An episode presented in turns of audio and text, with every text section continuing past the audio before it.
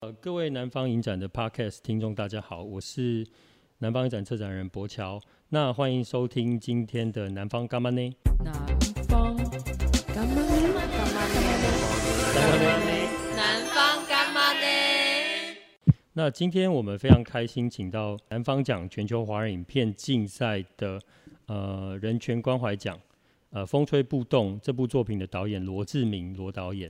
好，来到现场跟我们一起互动。然后这一期的 podcast 我们就会专门采访罗志明导演。那志明导演，您是来自于香港啊？要叫你 Jimmy，我我忘记。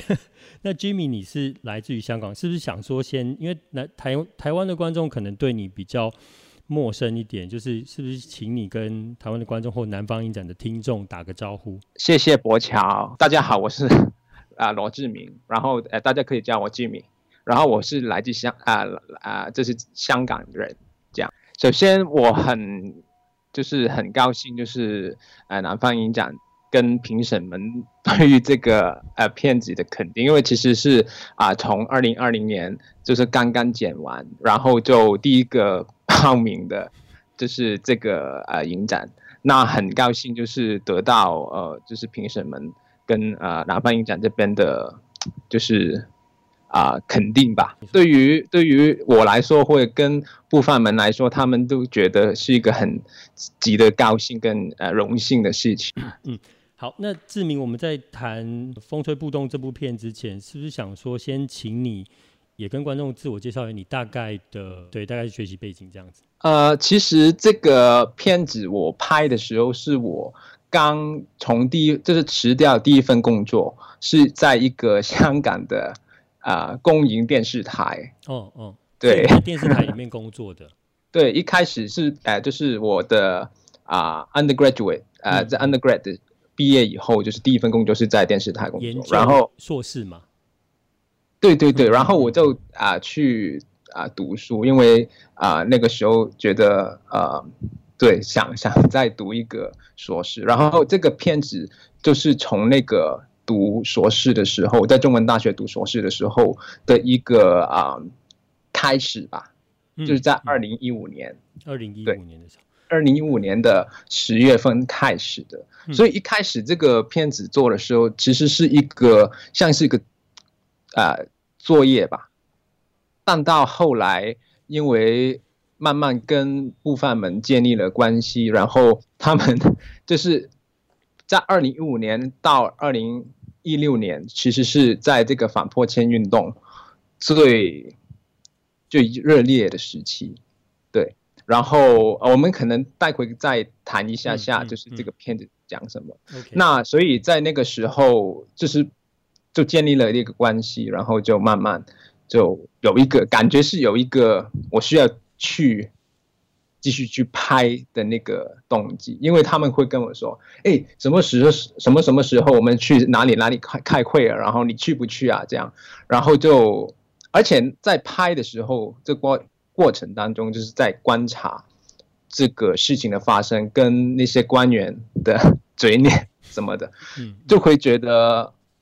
怎么搞的？就是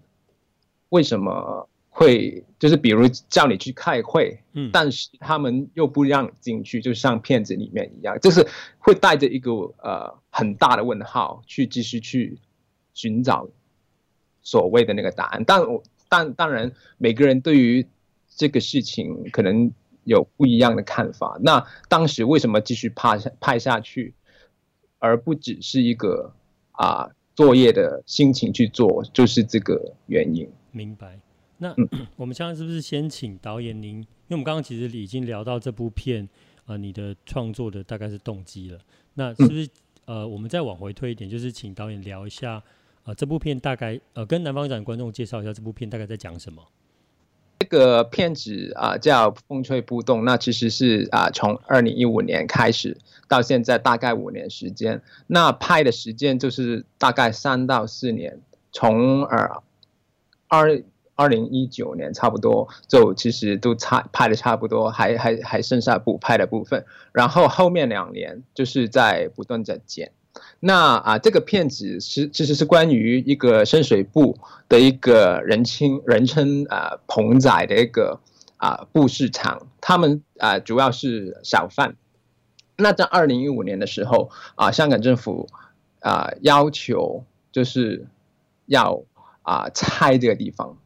要拆这个地方。那那个时候其实是没有任何的咨询的情况下要拆的，而且他们要就是政府要他们走的那个时间段是很短，比如是大概八月宣布，十月就开始有一些所谓开会，但是。有一些人可以去开，有些人是不不可以去开这样。然后啊，但那个时候通知是年底要走的，那所以月的时间就要求三四个月的时间太短了。嗯嗯，对啊对啊，而且是没有咨询就跟你说啊，这个地方要拿来去建啊两百两百个单位的公营房屋。哦，对，就就所以这个原始是这样，然后啊。那这个故事，这个片子里面其实记录了一些啊，部分啊，啊，义工啊，就是志工啊，还有一些支持者的一个啊反反破迁的故事。然后里面有一些小，就是啊部分的一些故事啊，或是抗争的画面啊，还有一些历史在里面。然后就是啊，主要的线就是主线就是抗争跟一些小人物的故事。那到片子最后就是。有一个比较，我我自己感觉是一个比较开放式的一个啊、想象，就是我们对于我们自己的社区是可以要的，可以用什么方式去连接，然后啊、呃、面对着一个所所谓时代巨轮的一个的一个，好像是很难去啊、呃、很难去怎么说？呃，停止的一个时代巨轮，然后怎么样去连接不同的人，然后继续的，就是用更多元的方式生存在这个社区里面。嗯，对，嗯，好，谢谢 Jimmy。那 我再问一个，就是你是如何跟这个地方，它叫棚仔嘛？大家都叫它棚仔。广东话怎么讲？啊，广东话棚棚仔吗？对，哎呦。很标准，真的。嗯嗯，你你你不要，要不然你再讲一遍。我忘记怎么讲 了。你刚才怎么讲的？棚宅吗？棚啊棚棚啊！我我我读一次，我读一次没关系啊。其实你已经很标准，大概有八成。那我我可以再试一下啊。啊，胖啊胖，嗯，对，完全一百一百 percent。哎，仔，嗯，仔。胖仔，胖仔，嗯嗯，对，所以现在，所以现在如果呃，台湾的听众如果说知道这个地方，他想要去香港，然后看这个地方，或者是去这个地方买布，还是有可能可以找到的。他还在，他现在还在，还在啊，对，他们就是部分们都还是在那边经营。那因为这，其实我前不久前就啊。有去过，那因为现在是疫情的关系，然后啊，里面有些部分是可能比较年长一点点的，就可能啊不一定是每天开，因为真真的啊，知道之前就是深水埗是比较也是其中一个比较严重的地方。那如果没有疫疫情的情况下，他们都会开的，嗯，这样，嗯嗯。那如果你说要找这个地方，其实你可能跟那边的街坊，就是那边住的人，就是问啊。我要去买布啊，那个地方在棚仔在哪里？我我我我猜应该都知道的吧？应该都可以。到深水埗就就有可能可以找得到了。应该可以的，嗯、应该可以。你知道我嘴巴，然后敢问的话，应该可以。好，应该可以。我我猜香港人应该、嗯、应该会回答的。这样我是从台湾来的，这样。这段可以可以。不会不会不会，嗯、其实听得出来，就台湾腔台、哦、台湾腔跟。就是对中国的差别。OK，这个我们可以思考一下。如果你觉得这段不要放进去，也是可以剪掉，没关系。嗯，没关系啊。好，我看过作品的，所以我知道说那个片子里面，其实你有刻意放进去一些香港，尤其是那个布街所发散出来的一个历史。因为其实像我，我我去过香港，我就想说，我我就其实很疑惑的是，香港有所谓的制造业时期吗？因为布街。布街像台南也有布街，台南台南的布街不大，可是也是有点像呃台南比较好一点，它像一个一个市场，然后一个是就是楼房里面的一条街，然后很多的布商这样子。对，然后我我想，但是因为那是因为台台湾在七零年代、八零年代的时候，至少到七零年代、八零年代的时候，呃，台湾是一个蛮重要，制造业是台湾蛮重要的一个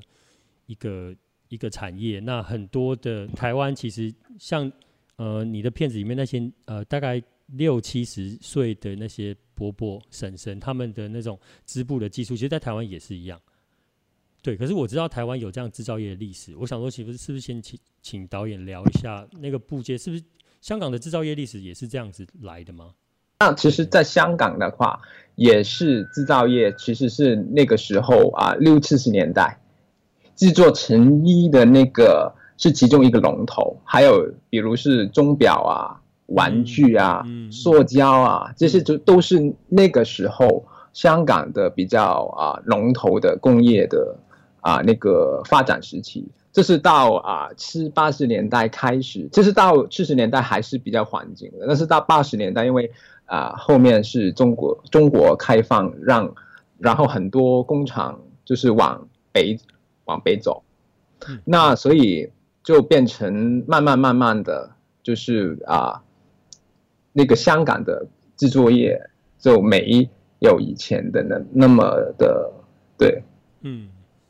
明白，明白。所以说，就是我觉得台湾也有像这样子的过程啊。那因为我去过香港，我我我很明确的就知道香港大概就是寸土寸金，所以我就想说，像那样子的一个一个市集，你不要讲对政府而言好了，就是对于一般开发商来说，那块地应该也是 应该就是很赚钱吧？如果他可以把那块地拿来做开发的话，那。你说那个地方政府一开始本来打算收回来是要做公屋，其实啊，香港的公营房屋有两种，一种是比较廉价的租金租给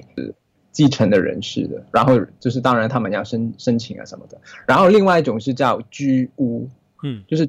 啊，它的名字叫居居者有其屋，就是大概的意思就是自住房屋，嗯嗯，就是比较用可能市价的。六成或者七成的钱去啊买，然后那个买的人那个人可是可以拥有住的那个权。那啊这个棚仔那个地方政府就想说要收回来去做那个自自住房屋的，是是这一种的。所以啊、就两百个单位这样。那呃问题就是说到底在。其实这是不不反不反，他们都说，其实他们不是要阻碍政府去用这个地方去建啊，可能社社区人士会受惠的啊房屋，但是在这个过程当中，是不是应该可以有讨论的空间？嗯，那他们的生存是不是因为有更大的所所谓的社会需求，比如房屋需求？然后就可以，就是不闻不问的情况，就就对啊，嗯嗯，所以这个这个就是在片子后面就有讲到说，其实啊，在这个抗争里面，我我观察到的就是一群人啊，就是我自己觉得最基本的人权就是我可以跟你去讨论嘛，对吗？就是一个 the right to argue，嗯嗯，然后另外就是一个城市权。对，城市权就是说，啊、嗯，我生活在这个城市里面，我有没有一个啊权利去讨论说这个社区或者这个土地是怎么用的？那讨论的人可以有社区里面不同的持份者。那啊，这个就是我们说，就是不是我们说，就是一般的人说，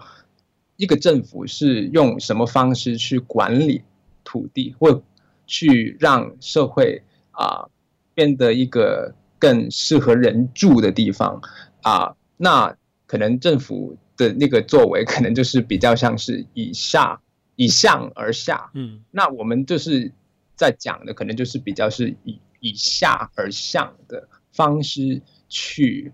讨论社区土地怎么去使用，嗯，那这个事情这个事情可能就看起来是一个二深水埗的小小社区的事情，那其实也是，但是我我自己觉得也可以讨论的啊，或者他因为这个危机，那个这个危机看到的可能就是一个啊机会去讨论啊啊社区是可以大家去讨论怎么去用的，这样，嗯嗯嗯嗯。嗯，明白，就是大概就是在。一二年、一三年、一四年开始，我不相我相信导演应该也有看过新闻，什么大埔，就是啊，对对对对对，那台湾更夸张的是有有那个张药房坊的老板，就是因为他不愿意离开，他就自杀了嘛。对对，我有看，对，对，对，也是像这样，所以我我非常同意，就是导演刚刚您讲到的第一点是，呃，就是你。你跟他们沟通，或者是你要求他们搬走，并不是说给他们一间新的房子住就好，因为事实上，你叫他们从那个熟悉的地方搬走，还有他们的生活环境，还有他们平常生活的方式，也可能要改变，或者是他们、他们平常赖以为生的一个一个谋生的方式，也可能会因为搬走就改变了。那这些东西其实都必须要透过细致的讨论，然后我觉得。所以我觉得，所谓的台湾，其实这几年我我觉得有看到，就是说，在面对这种拆迁的议题的时候，我觉得政府有开始确实他们会用比较多的公听会或者是协调协调会，然后来彼此讨论。因为我我我同意你说的，就是我觉得这个讨论过程并不是每一方都是完全强硬、完全没办法退让的，但是就是。必须要透过一个彼此沟通跟理解的过程，我觉得才会有进展的可能，要不然都是一个非常暴力的的 A 上对下，或者是我不知道开发商面对面对那些就是需要被搬走的那些人，其实我觉得那都会是一个暴力，那不是沟通。对啊，所以我非常同意导演您说的，嗯，对，我也同意，就是啊。嗯嗯 um, 我我前不久前就是有参与一个网速网上的网上的网络上的一个像是讨论会的，是啊、呃，它的啊、呃、标题是关于 gentrification，就是市生化的一个讨论。嗯嗯，对，很很有趣的。为什么我会呃呃呃去听那个网络上的啊、呃、会议呢？这我我是参与者了，我没有参与那个讨论当中。但是呢，啊、呃，我觉得很有趣的是啊。呃他其中一个讲讲的人是彭仔的一志工，其实其这个是其中一个我我也想就是听听他们怎么讲的动机。然后啊、呃，他还邀请了两位是在深水埗有啊、比如是艺术家，他在深水埗里面开了一个 studio，然后哎、有另外一个是啊、在那边开一个呃文青 hostel 的一个啊、负责人之类的，然后嗯。很有趣，就是啊、嗯，他们三个人对于同一个地方，因为他们都是在深水埗里面工作，或是啊，家境啊，就是生活这样。那他们三个人对于深水埗同一个地方，其实有很不一样的想象。那如果我就想说，如果啊，这个沟通的渠道没有出来，没有没有的话，其实我们都听不到对方的一个声音是怎样，或者。对方对这个地方的想象，或是对方其他的人对于这个地方本身自己的贡献，但当然大家贡献的地方可能是不一样的。嗯，但是大家其实我听完以后觉得啊，其实啊，大家的距离没有那么远。嗯，或者是大家听到对方的声音的时候，其实可以更有机会将来。或是现在已经达到达到一个某个程度来说是一个共识，那但是如果大家不去讨论或者没有机会去讲自己的想法的时候，就可能将来有什么事情发生，就这是大大概的意思，就是可以避免一些潜在的一个冲突。嗯嗯，所以我觉得第一啦，我觉得可能首先要对于这个地方有一个归属感，然后。对于这个地方有一个想法，而不是而而不不只是说啊，我是这个地方我生存这么好，或者是当当那当然很多人正是只能求生存，因为他们每天都是要工作啊，不断工作。但是我觉得每一个人在这个社区里面的持份者，其实大家可能有不一样的想法，就是有些人是为了生存，但是有有些人可能是为了追梦，但是可能就是在讲说一个啊、呃、概念啊，就是一个共生的概念，嗯，就是大家可以就是都在这个地方生活，嗯嗯，追求可能好像是不一样，但是大家也是可以在这个地方可以生存下去，但是当然也是需要有一些。有一些协调啊，或是大家理解对方啊，在做自己的事情的时候，是不是可以减少对别人的就是成本啊？这样就是这个是需要呃讨论的，我觉得。而但是我我觉得讨论之前是，我觉得每个人有一个意识，就是要先对这个地方有个想法，嗯，然后怎么样去共同的为这个，嗯嗯，我非常推荐那个。南方展 Podcast 听众看这部《风吹不动》的原因，就是因为我觉得导演 刚刚聊的，就是他觉得，呃，你对一个地方要有先有想法啊，或者是什么。其实我觉得这部作品很大的程度上面，我觉得导演有在做，呃，让这个地方该要有想法。他不会跟你讲要有什么样的想法，但是他跟你说就是这个地方要小吧，所以他其实里面也挖掘了很多很有趣的关于历史的部分，因为他用影像堆积起来。那我想问的是，导演就是因为作为一个纪录片工作者啊，就是其实进入一个就进入一个抗争活动或进入一个一个事件，其实都会有很多角度。那你自己觉得，你作为一个呃摄影拿着摄影机的人，进入那个，就是进入这个拍摄的现场，你觉得你自己会赋予你自己一个什么样的角色，或者是你的摄影机会是一个什么样的角度？会不会太笼统？我可以尝试回答一下，因为我觉得这个是每一个纪录片工作者都会遇到的问题。那我觉得这个是啊、对我来说是不断去变动的。但是那个变动不是说啊立场上的变动，而是在你作为一个就是纪录片工作者在过程当中的参与度，或者是那比如我一开始啊，我我真实有这个感觉，就是一开始的时候，其实我真的不知道自己在做什么的，就是因为你在拍的过程当中，那些那些拍拍下来的，比如刚才一开始说。我是带着一个问号，因为我观察到政府的这的那个回应的方式，让我觉得有很大的问号。那那个时候我在当场我是没有答案的。当当但是当我累累累积到更多的素材的时候，然后回看素材，就发现哦，原来就是有自己有更多的一个。就对于这个事情的想象，或是对于他们的做法的一个想法，那但是如果没有记录下来的话，可能这些想法就没有了。那回应到你刚才的问题，可能一开始的时候就比较是观察式的，嗯嗯，但是也是因为我在尝试在剪的时候，好像是比较难有一个逻辑在里，嗯，那所以到后来我就其实我是啊。Struggle 了很久，因为我不，我不知道，如果我只是观纯粹观察的话，其实会变得好像我想讲的那些东西讲不出来。那到后来就更多的可能就是做访问，比如你看到片子里面有一些是啊弥补了，用用访问的名来来弥补那些历史的那些啊很有趣的故事。或者是那个啊历史的一个眼镜啊状、嗯、对对对对，嗯嗯，这个是我这个时间里面的一个观察，就是我我觉得我需要提问，嗯，去让大家去想，嗯，这个事情，嗯、那所我我我我觉得这个就是最直接的方式去问一个问题，那那其实真的我觉得。很多事情是没有答案的，那我我就希望问一个问题来让大家去想这个事情，因为嗯，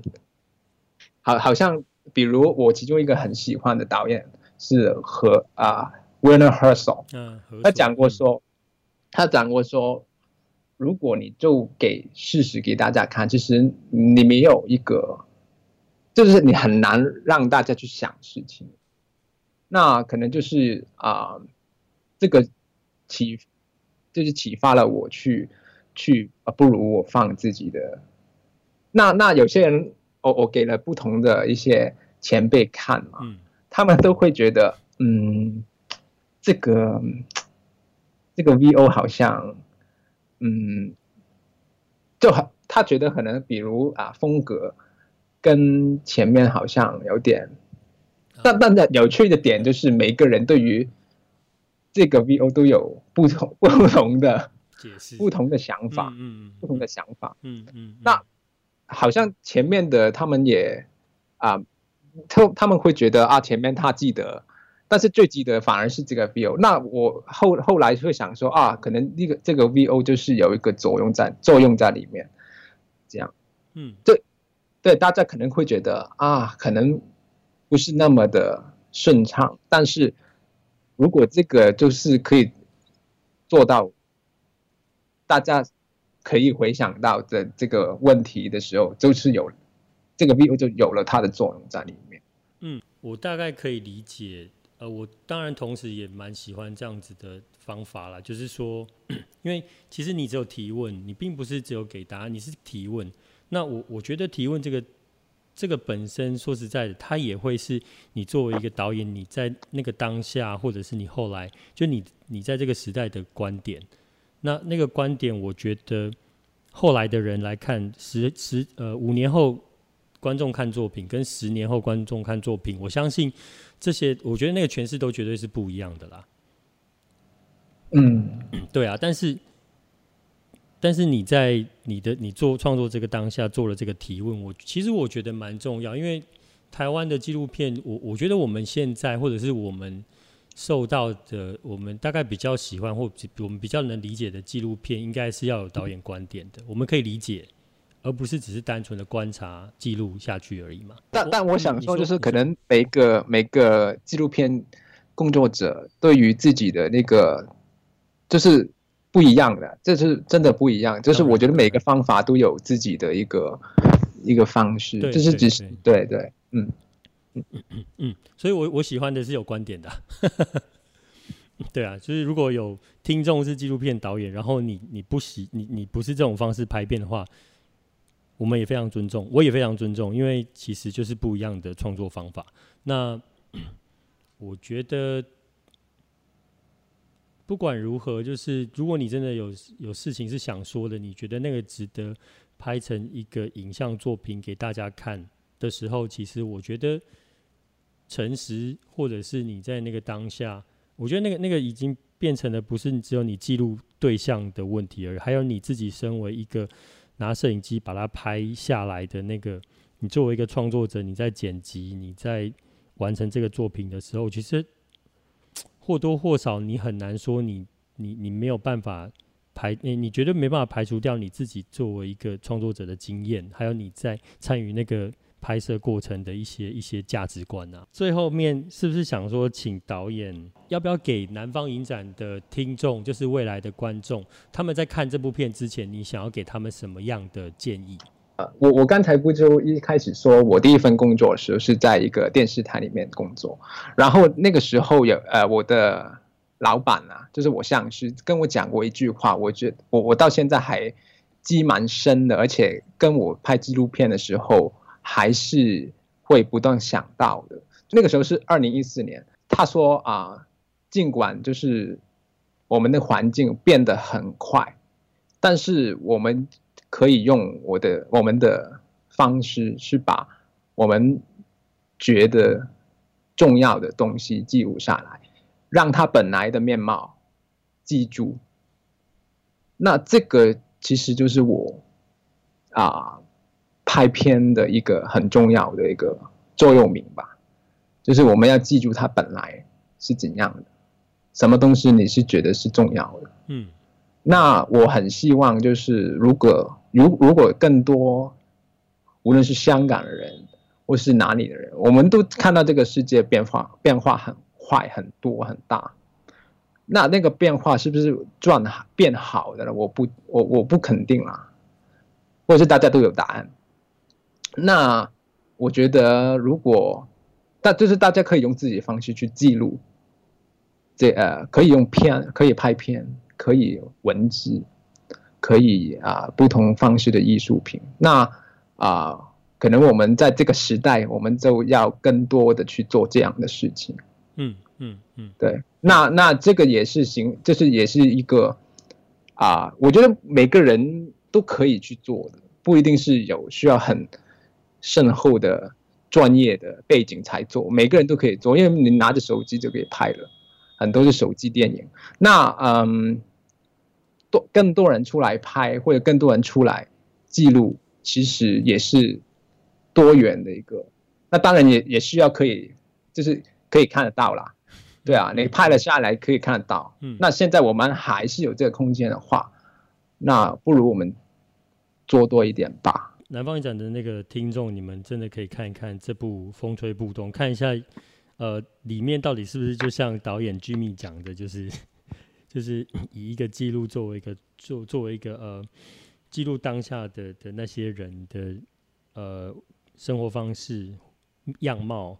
呃经济活动，或者是他们的一些情感。最后一个问题就是，我可能要请。这比较轻松一点，而且有点天外飞仙，就是呵 呵跟这个片都没有关系的。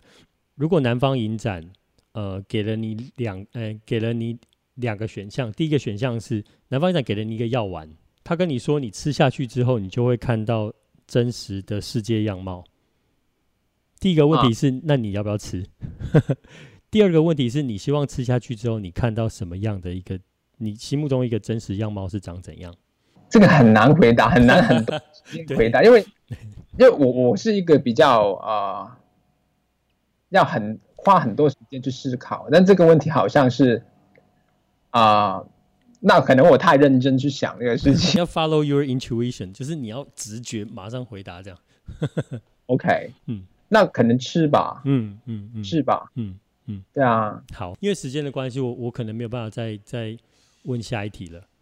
嗯嗯，呃，今天非常谢谢那个 Jimmy，就是香港的罗志明导演带来的《风吹不动》的访谈。那之后十一月六号到十三号，我们 南方影展也会在 Giloo 的即时影音平台上面线上播映。那呃，同时我们也会在 Facebook 或者是其他的平台，在跟导演 Jimmy 做一个线上的座谈互动。那到时候南方影展的观众，其实你也可以。在这些平台上面看到我跟导演的互动以外，你们也可以当场问问题。那如果有香港的那个 Podcast 的听众的话，我们跟 Gilo 即时影平台的合作也有包含了香港那边也可以看到南方影展的线上。所以，所以对，所以到时候就是请呃香港那边的的听众朋友，就是请你们也不要错过这部片《风吹不动》，罗志明导演。谢谢，谢谢，谢谢博乔。不会，那好。那就南方一展 Podcast，下次见，谢谢，拜拜。